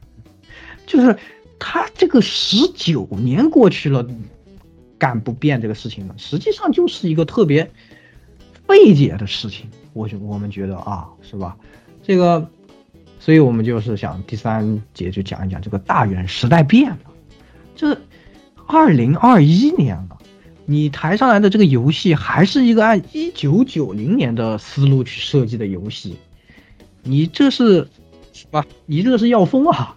啊，呃，这会不会有这样的一种感觉？不知道大家会不会啊？就是为什么产生这样的想法？就是我们最开始产生这种违和感啊，就是因为这个身边统计学啊。那小时候呢，我们玩过老的密特罗德的玩家呢。对于这种，大家都觉得，哎呀，好啊，这游戏爽啊，我爽到，啊，这样的感觉。但是呢，如果你问那个没有玩到的，然后就是冲着这个名头去买的有人呢，他就会，好多人会跟我说，哎呀，这游戏我觉得就这啊，就没有感觉它玩点在哪里，没有感觉到它什么的，是吧？就这口碑变成一个这种两极分化特别厉害的。至少在我们的身边统计里面，变成这个样子呢？实际上呢，我们分析了一下，是有肯定是有它客观的原因，就是因为它的这个 gap 啊实在是太长了。十九年是什么样的一个年份？十二十岁就你想想，假设你是发售的时候玩这这个游戏，你就打算你十二岁玩了这前一座，今年你都得多少岁了，是吧？你都三十多了，这，是吧？那，你还是这个老游戏玩家的，就是，你还是核心的游戏玩家群体吗？这都可以打一个问号。那新的现在主力的核心玩家群体可能就二十几岁，都快没有你上一代游戏大了，是吧？更别说，其实你这四代呢，比起初代的设计理念，实际上也没有变很多。那超级密特罗德那个经典的一直就延续下来，就。那时候呢，实际上就是一个属于微变化的这样的一个范畴里，那等于是我让一个二十代人去玩三这个三十年前的游戏，这样的话，我觉得产生这种口碑的割裂，就我基本上都可以说是一个必然的现象了。对，那就是实际上呢，特别是我们说回《银河恶魔城》这个这种类型啊，它始于密特罗德，对吧？后来我们也知道，恶魔城吸收了它很多东西，恶魔城也把线性流程砍了，我们也用这个能力来进行一个引导，也也可以用多多多多路径了。多路线，对，然后也可以有各种，哎，我也可以写到，我也出城是吧？虽然这不是他们设计好的，对对对，那是 bug 对，然后啊、呃他在恶魔城的时代呢，可以说是迎来一个巅峰，吸引了最多的玩家，是吧？然后呢，在你不在的这二十年啊，恶魔城从一个呃由这个由由示威到这个繁盛啊，到最后又衰衰落，并且呢，后续的各种的游戏呢，这个类型呢，一直不断的在出出有这种新的游戏啊，模仿它的啊，这个致敬它的，呃，对，就是取得他们的这种跟随的这些新的游戏也在不断的出，这些游戏呢都有一个特性，就是它一定要跟着时代不断的变化，因为玩家的需求随着时代的改变嗯是一直一直不断在改变的。这个呢，相信如果大家一直呃，不管你是做什么事情，就不光是游戏吧，大家看影视动画或者说小说，呃，一直关注一个行业，也肯定能感受到这种事情吧，对吧？对那实际上呢，包括恶魔城啊，它经过了这么多代，它也是在随着时代不断的在对自己做出改变，一一一慢慢的适应现在的这个玩家，那玩家也慢慢的跟着它这个呃适应去走，然后呢，最后。呃，后续的游戏再进来，把这一个把这一种游戏类型呢分化出了，就是现今的当今的银河恶魔城，我们可以说这种类型。那这我们嗯再看现在的银河恶魔城和当年的银河战士，实际上呢已经是走出了很远很远的路了。你对，十九年都躺在床上躺着呢，对吧？那人家走远了，你也不能说怪人家嘛，是吧？那现在呢，已经变成什么样了呢？其实我们可以来分析一下，为什么大家会觉得啊，啊，我觉得这个体验我我不喜欢。就是我总结的也是以下几个点啊，是现在的设计思路和当年一个特别不一样的地方。啊，最重要的，我认为一个点就在于，现在游戏呢是注重一周目的体验，就是我们现在当今啊，我们有这么多这么多的游戏啊，每一天都在有新游戏发售。那我们玩一个游戏，其实追求什么呢？尤其是单机游戏，我们最需求的就是体验。我们进去玩这个游戏，从开始到他最后给我一个这样的结果，这个过程是我们对一个游戏现在就是单机游戏最为需求的东西。那就是如果我们像当年呢，因为游戏比较少，就可能啊一年就这么几个，所以当时我们说几百万销量都随便说。其实现在当今你要卖几百万也不是很容易，对吧？因为因为分散的太多了。好多游戏能卖几万都开米花了。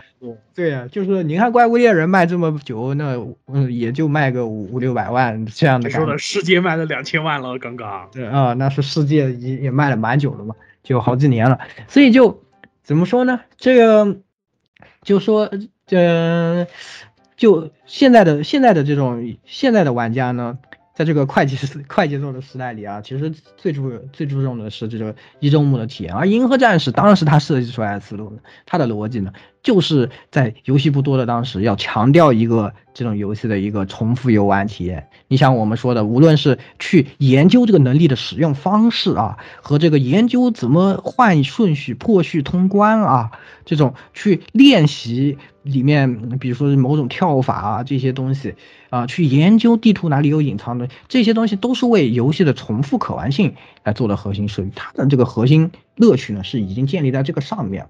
而我们现在想要的一周目体验呢，需要一些什么样的东西？就是嗯，追求这个挑战的升级啊，是吧？我们跟着流程的这个挑战要越来越难啊，越来越困难。然后呢，追求叙事，其实这个真的是特别重要的一个事情。现在的游戏，如果你完全没有叙事啊，我认为啊，就是只卖玩法的单机游戏，非常非常难以生存，除非是什么 roguelike 这种之类的。对对对？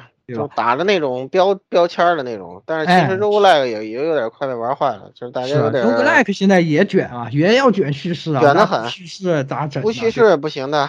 对呀、是吧？所以这个叙事真的是特别重要的。那嗯你看，比如说新时代的银河恶魔城游戏有非常多的游戏在叙事上面都做出了特别好的后面我们会做比较，去去说这个横向比较的事，就是跟大家说一说这个这个你这个前浪为什么就应该被拍死在沙滩上，是吧？因为后浪都已经达到什么高度了，是吧？对，其实这里就贺勇还这样呢。对，就我们这里就可以讲一讲那个叙事好的嘛，大家就觉得，比如说空洞骑士吧，我就对。其实空洞骑士经典谜语人，从头到尾他啥人话不跟你说，混了一些混混这种碎片系叙事的这种。但是其实你整个这个路径你打下来，你还是基本上你能知道它到底发生了什么事儿。就这个重置王国里面，它整体上到底就是发生了什么事儿。然后白王呢？对吧？又搞多加几句词儿啊，其实。对，但人家叙事就是很好啊，就是碎片是很好，就是把握的。他是把这个场景演出跟这个故事叙事都结合起来，结合起来了。对呀。对对对，包括就是他后来怎么怎么出现的这个瘟疫，然后然后这个对，然后这个这几位这个新王又是怎么给他封印的？对对吧？然后然后他跟前代空洞骑士两个人最后共斗。是吧？整个整个这个故事，其实你是能能看得明白，就他把很多剧情写在了演出里，你还是能够完全，对，完全看得明白。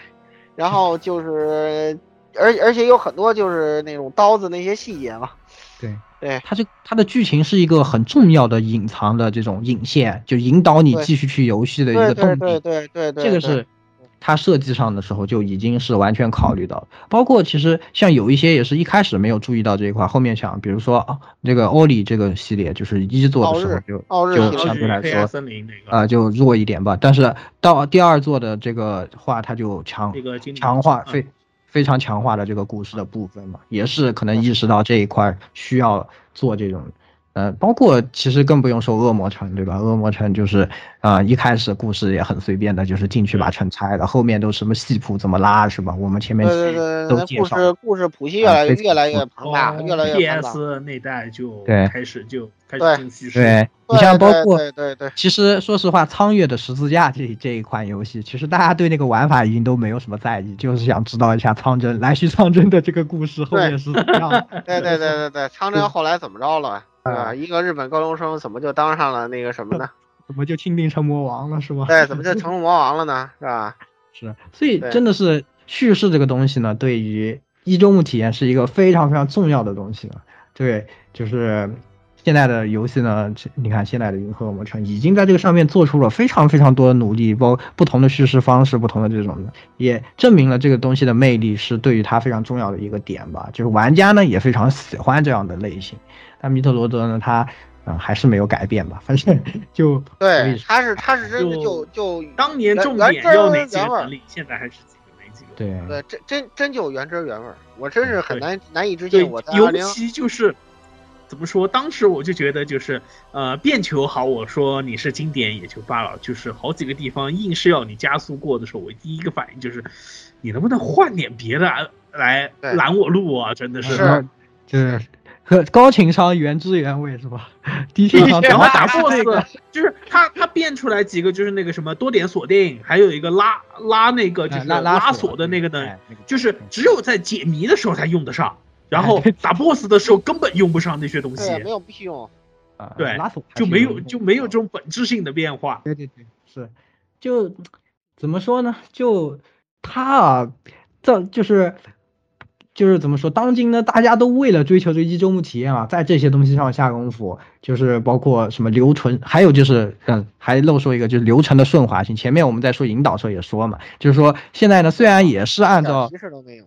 对，也是按照获得能力，但你比如说你玩恶魔城很多，你也知道啊，这个地方二段跳跳不上去，我拿着二段跳就要跳这个地方，他不会安排很多很差的那个路，让你最后不知道我到底是该去跳哪个，是吧？我拿回这个能力以后是该去哪里？都是很明显的，你能看到要从这儿跳，这一拍脑袋都能想到的。这个游戏呢，就还是跟以前一样，就是当年这么做这么复杂，也是为了让大家可以在里面多玩一会儿，是吧？现在你做这么复杂，就让我这种路痴非常的困扰，就非常痛苦。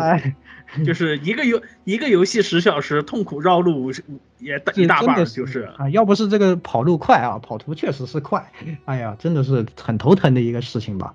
然后，就包括像前面一一笔带过说这个挑战的升级啊，这个游戏其实难度上没有太多的线性，说实话，但是获得能力了以后呢，你可以去的做的事情多了以后，它也没有说这个难度会越来越变高什么，反而感觉你越多，呃，这 boss 越来越菜嘛，对吧？因为你越来越强了，是吧？那 boss 就能力越多，它 boss 都是每个是完全不一样的设计嘛，就是每个是完全不一样的玩法，他也是想突出这个点。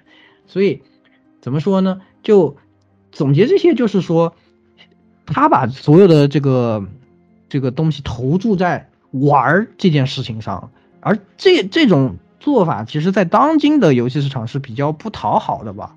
现在大家在这个游戏里面体验的，都想体验的是一个这种怎么说呢？复杂的，呃，就是多样性的，能给我们带来多方面的这种刺激啊！不光是玩上，它要有很好的玩法，可能我们要追求要有别的东西，是吧？呃，要有呃什么剧情啊，要让我玩的舒服啊，然后要什么各种各样的东西，我们都想从一个游戏里面，我们都追求很多体验，但是。你单纯从玩这个角度，可能现在的人如果真的要玩，就去玩网络游戏，就去在网络游戏里面寻求这种游玩度。所以也可以说，游戏这个东西本身也产生了就是功能性的分化了。大家已经默认就是单机游戏就是呃，我们就玩个体验。那这个网络游戏呢，我们玩个玩玩法。那你现在拿上一个单机游戏玩一个玩法出来，还跟十几年前一样是吧？就很很恐怖，我就只能觉得对，是吧？对我就只只能觉得很恐怖。而且很多单机游戏，尤其你玩了玩一周目，一般二周目开始，基本就是你全能力都已经获得，然后就直接可以开始就是爽一下了嘛。但是这游戏偏偏是因为这种设计，导致就是不好意思，你要开新周目，还是得从零开始，然后就非常打击人。对对对对对，而且这样你会变得很无聊，就是你你都知道有什么在哪儿得到什么能力了，就这个过程对，就变成一个纯粹路上就跑。路，除了那种极限对，相反，如果我要是有全能力的话就，根本不好玩。对对对对，其实反而如果我一开始有全能力的话，我还反而可以进行那种极限操作，比如说什么十五分钟通关之类的，就这个意思啊。哪怕你可以像这对样试试嘛，对吧？他就玩的是花了呀就。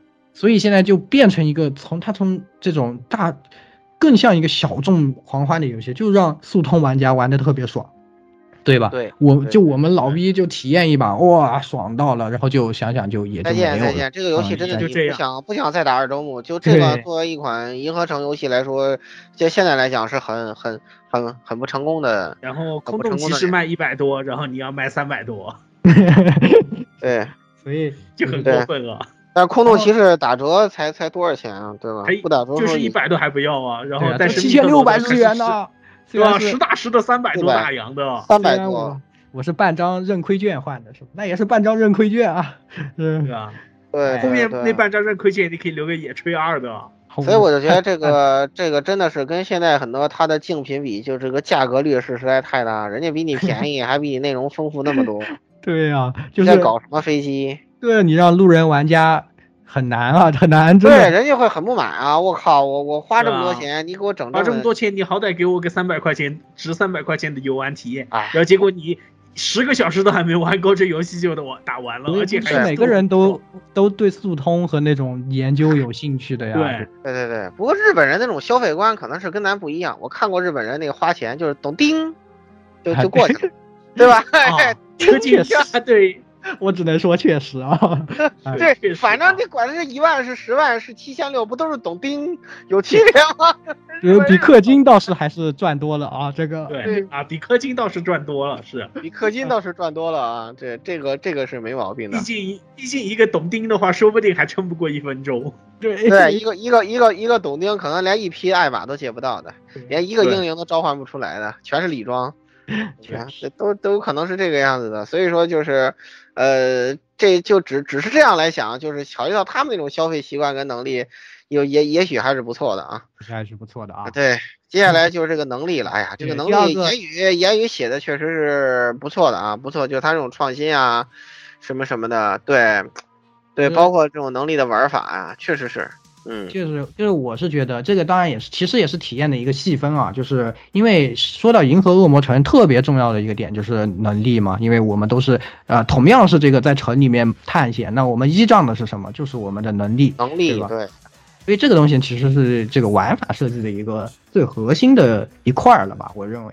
那嗯就是你像啊，这个这个系列呢，就一直都是这样，比如打枪啊，对吧？然后我们也说，哎，这能力都是原汁原味，就是变球啊、变球炸啊、变球跳，呃，那个团身攻击啊、加速跳啊，对吧？那它就一直也没有变过。那但是呢，实际上呢，现在设计趋势是什么样的？你就包括，就我们就拿恶魔城举个例子，对吧？恶魔城一开始跟这个是一样的，哦，我就会甩鞭子，我就几种啊，圣水鞭子，呃，圣水头斧、小小飞刀，是吧？就这几个东西，呃，来来回回让你用，你怎么用的那个，嗯、就看你用的好不好嘛。但是呢，其实这这个随着发展嘛，对吧？也可能大家也比较，就是也像我前面说的对体验的一个追求，就还是希望这个能力能够非常多样多样化一些。所以现在呢，其实大家对这个能力的选择，就是是更倾向于去做去选出一个自己喜欢，就是我有很多选择，我选哪个都可以打过，但是我就觉得这个用的顺手。就是是这样的一个倾向，你包括像恶魔城后期的像苍真和阿鲁卡多这种，我可以用不同的武器，对吧？可以用不同的魂组合，然后包括我们前面说的像，嗯、这个，嗯、比如最近我们都玩的那个游戏《End 利》，对吧？它里面也是你各种各样的这个能力啊，你可以自己组合，普攻你也可以用，你想用哪种有哪种，也就很多种，就可以排开了自己选。这种一个自由性呢，就是我选择顺手的兵器啊，在这个城里面冒险，其实是现在大家对这个《银河魔城》游戏一个比较，呃，就是比较希望它能做的这种东西，就是对体验也是，我觉得是有很大帮助的。那密特罗德系列，因为它设计的核心啊，我们前面也讲过，它是先要想希望你怎么用的好，怎么把这个能力用的特别好。那这样的话，就使得每个能力它的那种功能性呢，是已经被局限在这个框架里面，就是我做你要做这个事，一定要用这个能力。那做这个事就一定要用这个能力。我想的事情是我应该用哪个能力，而且呢，我必须要精通这个能力。比如说像我们说加速跑这个事情，很多人都做不到那个操作，反正每次都有，是吧？一密特罗德，反正当年我也是。对那个融合的时候，也是一开发现，哇，居然有这样的，可以突跑咚撞回去，然后有隐藏剧情，我的我的个乖乖啊！这个一般人根本就做不到，这要练都要，这是吧？这个像那个速通大佬羽毛发视频啊，我今天对着这个屏幕啊就跳了一下午，是吧？就是这种的，就是这种这种形式的一种这次的这个凤凰之舞，我都可能要跑个五六次才能正确发动一次。啊，对啊，就是真的是，它是规定了每个能力的作用，并且呢，它每个能力就是呃，你你都得学到一个地步，然后呢，你去解题的时候，你在想是这是用二加三加四这样的一个方式，它更像是一个解谜的过程，而不是就说就是更放松的一个游玩，就这种能力的自由嘛。我说的就是，就像我们在恶魔城里，在 End 莉莉里面可以做到的一样，我想用哪个用哪个，我就觉得这个爽，是吧？我就喜欢用大砍刀，对对对我就喜欢用大锤，我就喜欢用鞭子，是吧？嗯，是这样。利斯在这方面，它还有一些更精妙的设计。它哎它在这方面在能力上，他他在相相对于传统恶魔城的一个就是很大的创新是，他是把这个武器跟技能与能力融合了起来。哎，对，就是就是说，反正能力本身不是那么多，像密特罗德还是三十年前那个三板斧是吧？版对对，版版三版是吧？它应该叫三版本是吧？或者叫三版三版贺勇得了，不要叫版本贺勇是吧？就他还是那一套，还是那套用法，还是这个思路，但是他这个就不是，就是那个比较比较比较经典的说，就是在安德利利斯里面，就是那个呃姐姐的那个大锤的蓄力，它嗯。它你在空中用的时候，它蓄力之后，你的那个身体会有一段浮空，用然后你稍微往往高一点，就嗯。这一点点距离，你就可以用它这个二段的浮空能能够这个上到很多你以前上不到的地方，包括你学会了冲刺之后，你可以用冲刺重置这个对。这个二段攻击的次数，就用这个四段蓄力，你就可以，而且它轻蓄力跟重蓄力这个高度还不一样嘛，你就可以活用这个蓄力，在就比较前期的阶段就能到很多地方去，然后你还想，哎，这个地形我到底能不能跳，就很有乐趣，你知道吧？我打的时候就是，对，所以说这块儿是把武器跟能力本身结合起来，而且它这个锤子本身的话有这个击退能力，削刃也很强，就是你用的活用的话，公关也很有用，就是它把这个结合了起来，我觉得这个是一个非常非常好的一个想法。啊，是的，嗯虽然对就是这个跳高嘛，当然也是银河战士，就是我从银河战士这里学到了，是吧？我学到了，你可以当然，空洞骑士那种不要学啊！我他妈空洞骑士那个，你妈骨钉劈电锯那个，希望他永远不要再出了。我他妈日的狗了，真的是！那个能在那跳一下午都跳不过去。其实我操，那个那个那个真的是你妈的！我之前老说密特罗德难，后来我玩完白王宫殿之后，我都不我再也不说密特罗德难了，好吧？所以就太阴间了，那个什么鬼东西啊？那是！我操！我我要先打着骨钉在一排电锯跟那个来回戳刺的东西上往上跳，然后再来一个然后还虚拟过去之后，再拿骨钉去打对面那个刺，要不然我就要蹬一下，然后再重来。真的是你妈日的祖宗啊！我真的是我的天，祖宗的那个图。哎呦！后来我看了一地儿第四，我感觉我甚至有种如履平地的感觉，你知道吧？给他一段跳，拿着鼓贴跳，就跟在地上走一样开心。噔，拿着鼓贴 敲地刺往前走，我感觉就跟在平地走一样。因为之前那个超音切的，我实在是，哎呦，我真的是。其实这个例这些例子啊，都说明就是大家从银河战士身上都学到了很多东西了。对，就活在自己的里面，然后呢，他又把这个东西做做到了这个有自由度，就是说，其实刚刚我们说这些，就是你可以用，你可以去用这个，但你哎完全，如果你觉得不顺手，我也不用，我用别的也是完全是可以的，对对对？对，这是对。一个这样的自由度，但是银河战士到现在它的设计还是我一个能理解做一个唯一解，只是你要想都想不到这个解，也不是唯一解吧，可能有二三四种解，就是但这个组合呢，你必须从单一的出口，就是就是我一个工具呢，就是只做这一个事儿，你想想这个工具怎么组合吧，就是这样的一个想法。对所以呢，这个呢在自由度上，在能力自由上呢就会比较呃限制吧，就是稍微有一点限制吧。啊、这个是我觉得现在其实也是跟现在的趋势有一点区别。当然，这个也可能很难突破吧。这个系列，因为他手上都是炮了，也没什么办法，好像是吧？啊，那下一个就是另一个，也是我觉得比较重要的，就是现在游戏啊，必须有一个特别能抓人的点。哎，这个就是我们前面也说到，这个银河战士怎么会这么素，是吧？看见了，觉得他很想去玩它，不能让你产生这种感觉。在现在这个卷王当代的时代啊，是吧？对，在这么多的游戏琳琅满目之中，你看到这个画面就想玩哪种呢？比如说，就是我们又可以拿来举这个这几个成功例子，空洞骑士，你看见你肯定想玩？你觉得这这美术，呃是吧？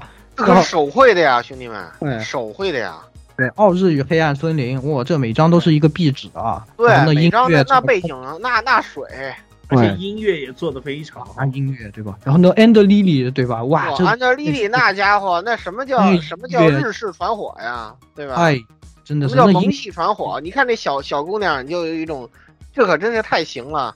对啊，那个那个村庄的那个音乐一哼起来，哇！你这个游戏你不买爆，我去，是吧？都是完全就是，其实呢，特别作为银河恶魔城，它其实有一个很很比较而且他那，而且他那音乐里还有一个梗啊，他那音乐里头实际上是那个，呃，他那些梗是那个安德丽丽的那个什么嘛，就是他的那个，就是姐妹，他啊，他那个他那个背景 M 其实是他的姐妹去呃复唱的那些歌，而那歌是他妈教给他的，对就上一代那个上一代白舞教给他的，他还有这样一个这个呃这个呃剧情设定的伏笔在这里头。对对对，就你想他妈那么痛苦，唱歌唱的这么这么温柔，就是就实际上把 BGM 还跟剧情结合了起来。其实他还有这样一层伏笔在，密特罗德不好意思不存在的啊。对啊，听说对的的，就是这几部的话，就是你拿个 BOSS 战，然后配个 BGM 都挺好，但是密特罗德就不行。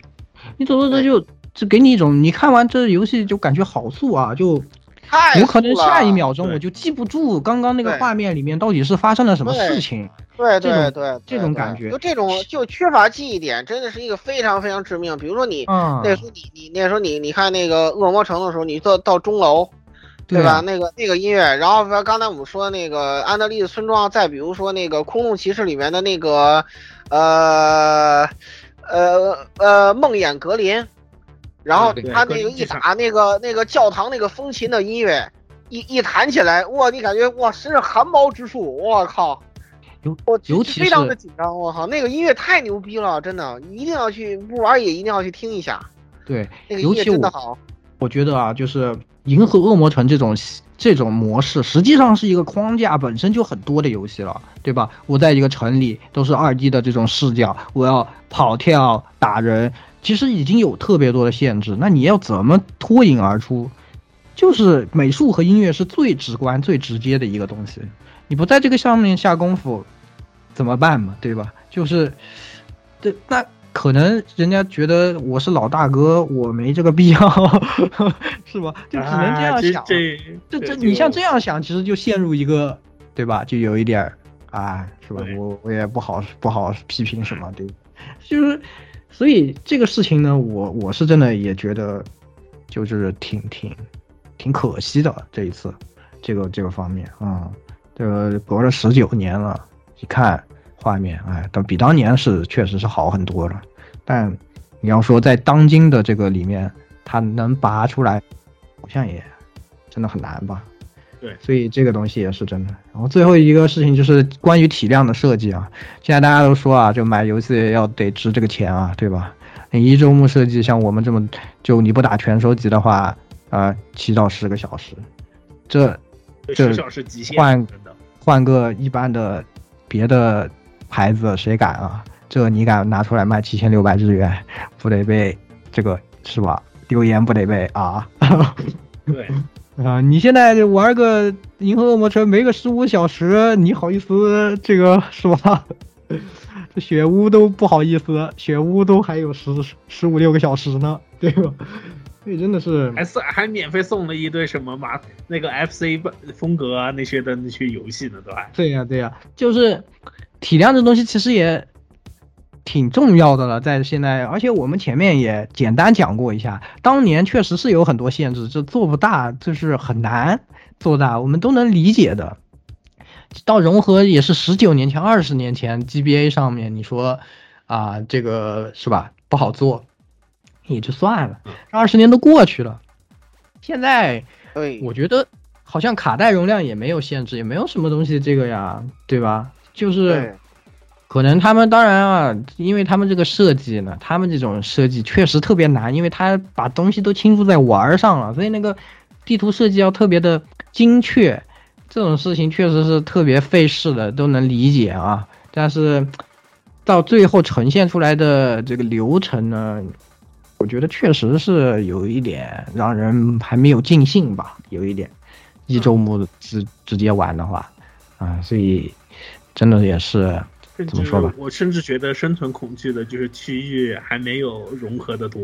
对，看着地图特别大啊，感觉玩的都没有融合玩的那个时间长。但是我我我真的说说不了，因为那个融合真的是十多年前玩的，可能有那种童年滤镜啊，就是不是 当年因为融合最近有群友，就是啊有其他群的群友，就为了复习密特罗德玩了一下我。嗯我印象最深就是有几个区域，就是到后期那个呃萨门 X 出来掉以后，有几个区域你必须要打穿，就是类似于像恶魔城出出墙一样，就是你要打穿这种隐藏区域了嘛，你要打出隐藏区域然后上去。这些设计在这一座里面都没有，甚至我都觉得是不是有点退步了？就是这座基本基这就本有不是加了一个空城嘛，有一个那个红色传送点在一个隐藏门后面，我都想不通这是谁想出来的这鬼点子，真有你的！我是真的是找找了好长时间，我真是服了。哎，反正总之是，总之我感觉真的是就有一点不尽兴吧，反正是这样的。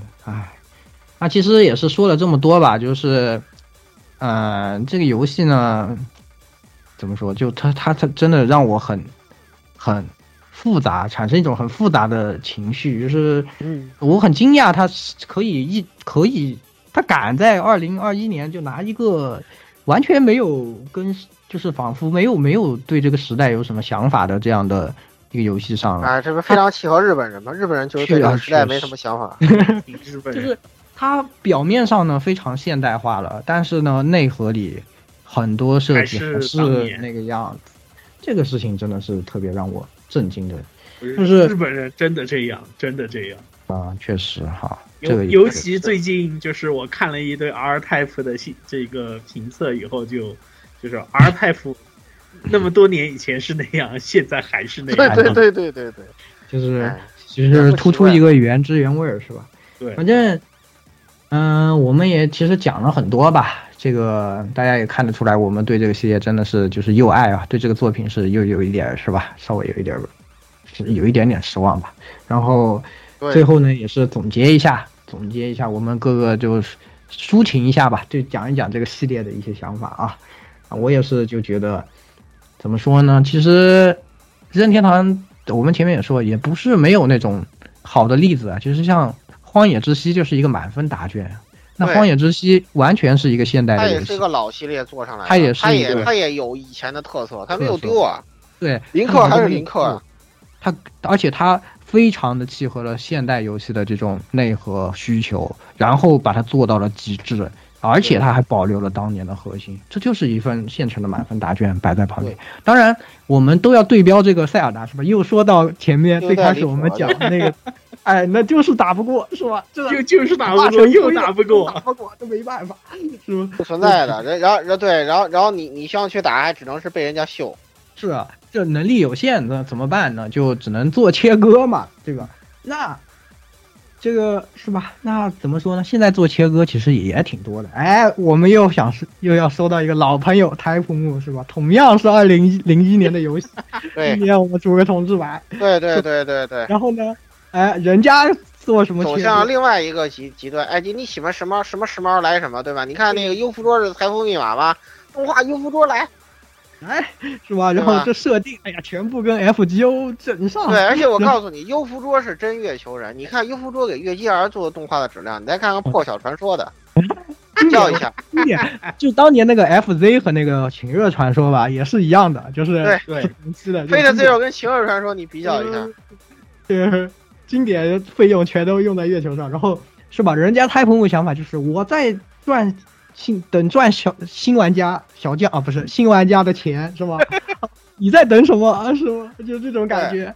呃，你们老我逼的目标就是捧住在一零年代、二零年代玩家的脚，是吧？然后那个坂本鹤勇说：“我只喜欢我们老玩家那个那个臭脚，你这个新玩家这个味儿不够重，我不喜欢。补了三十年的臭脚。对我，我们就把不要新玩家了，我们就让老玩家玩的爽就行了，是吧？对，怎么说呢？就是从商业的角度来说，这就有点笨，对吧？我们老玩家我们肯定狂喜啊，对吧？你看我们天天喷太普木，对吧？就对 为什么呀？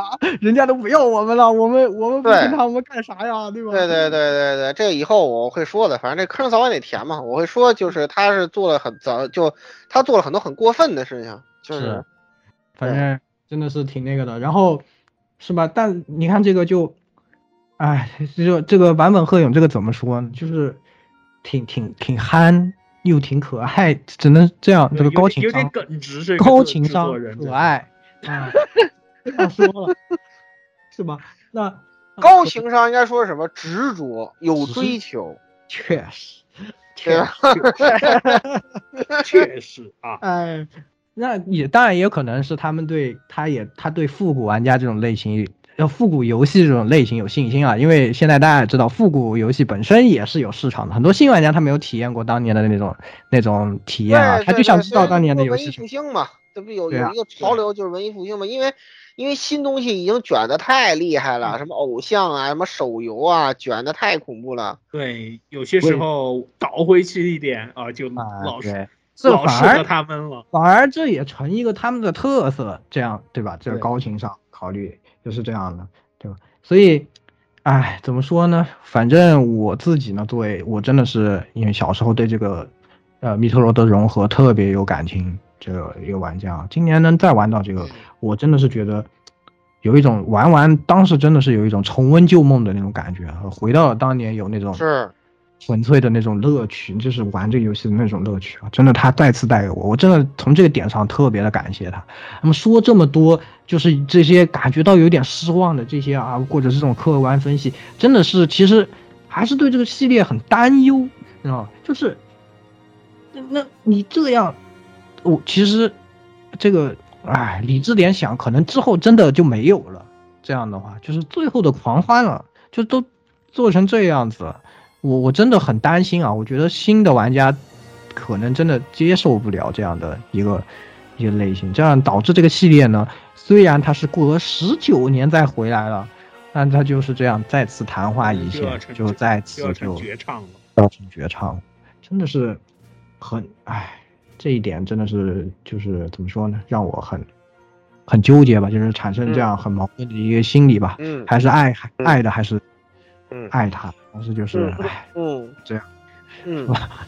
反正我我就言尽于此吧，是吧？来，我来讲讲，嗯啊，我来讲啊，呃，行，就是其实刚才言语已经说的比较全面了，也包括一些我们当时总结的内容啊。我在这儿想说的，其实就是吧，我觉得就是密特罗德系列给我们一种启示或者一种招式，就是其实就在当今这个时代，就一个老系列该怎么样焕发青春，就是怎么样才能在不忘本心的情况下。呃，不断做一些新东西出来，就既能满足老玩家，又能吸引新玩家，这才可能是一个比较成功的那个范式。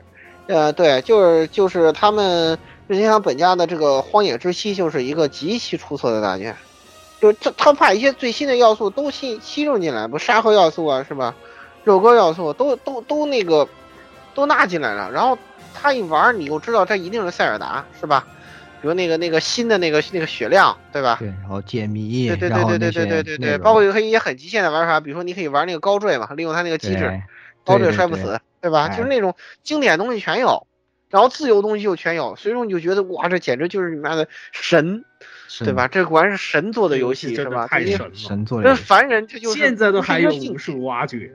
嗯，对，对，就这个游戏进来之后，你你你觉得你怎么玩都可以，对吧？就真的是它它它又跟新的东西又很好的结合起来，而密特罗德就是一个反面例证，就是三板斧，我们刚才也说了很多了，不再重复了，就它是一个经典反面例证，就这种东西可一不可二，知道吧？你到第二座，他们就会马上失去兴趣，你还给我整这个是吧？人还掏钱啊，对吧？就不行的，你只靠老逼不行的，是吧？然后像月球那样的，又是一个，呃，就没法说它行还是不行，就反正我就我就不要你，似乎我也挺挺美，是，对吧？就助长没了它关系的错误的，消下一。期就是小小将等出现的时候，那么小将又要被抛弃的时候，月球又会变成什么样子呢？对那说不定他又去舔小小将的奖，他反正钱永远是赚的，对啊，然后小将又变成对对，小将又要被抛弃，对，就他这样其实就很过分的对。他之所以能能能有今天的地位，是是老老逼们就是给捧起来的，然后他现在这么搞，然后这个东西呢，因为这不是月球专题，就不深入批判他了。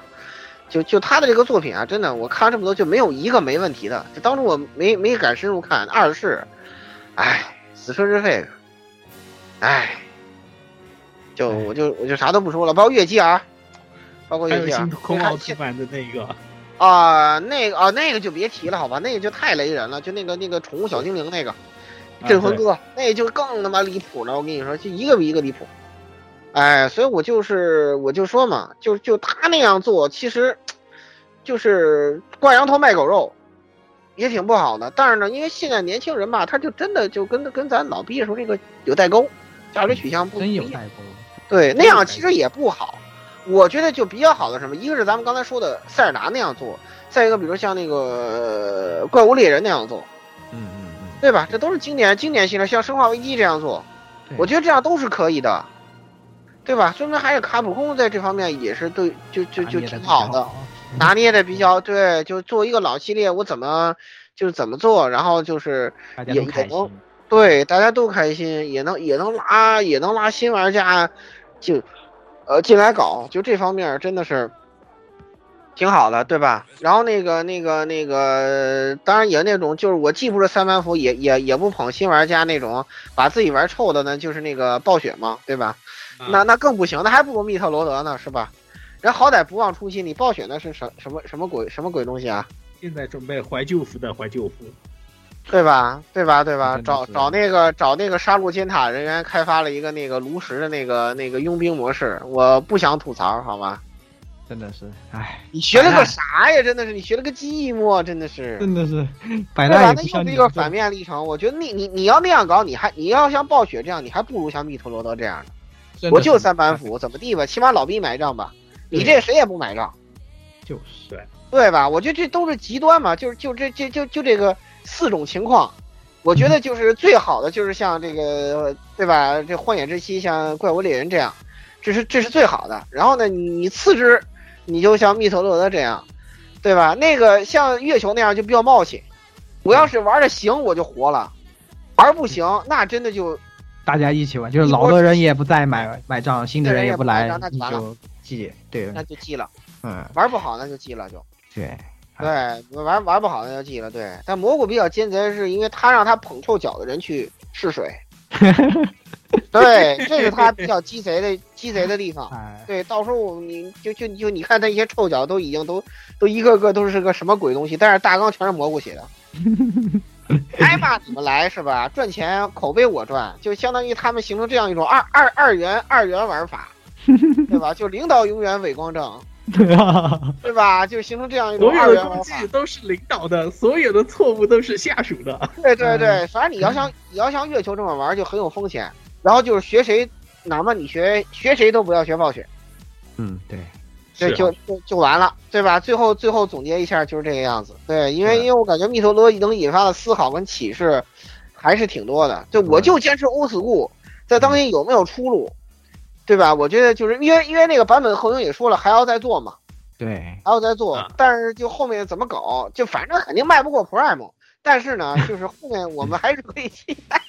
确哎，还是看看他从这一座里面有没有吸收吸取到什么灵感或者教训。说不定呢，别从说不定这做了，哎呦，我我现在就最后最后一句话就是，我强烈呼吁，请在 NS 上重置一下超级密特罗德。啊，这确实谢谢啊，我一啊，定买啊这个可以，我觉得。啊，这个就 这上当也要买啊，这个是吧？对我上当也要买啊，这个真的用十个小时 Prime 那个80那套引擎做个零点任务也可以啊，我觉得。对也可以。来，最后来鸟人鸭子，啊，好啊，我觉得的话就是首先密特罗德就是里面萨姆斯呃著著名的任天堂超级银河女星星。啊、就是他的人气肯定是在欧美是一直都有保证的，所以我觉得，呃，就是只要萨姐还一直的在任天堂大乱斗里面独领风骚一波的话，我觉得他的寿命还是能够继续长久的。毕竟，呃，再不济也是任天堂能卖，再再不济也是任天堂打着任天堂牌子出去，怎么还是能保证这个销量的？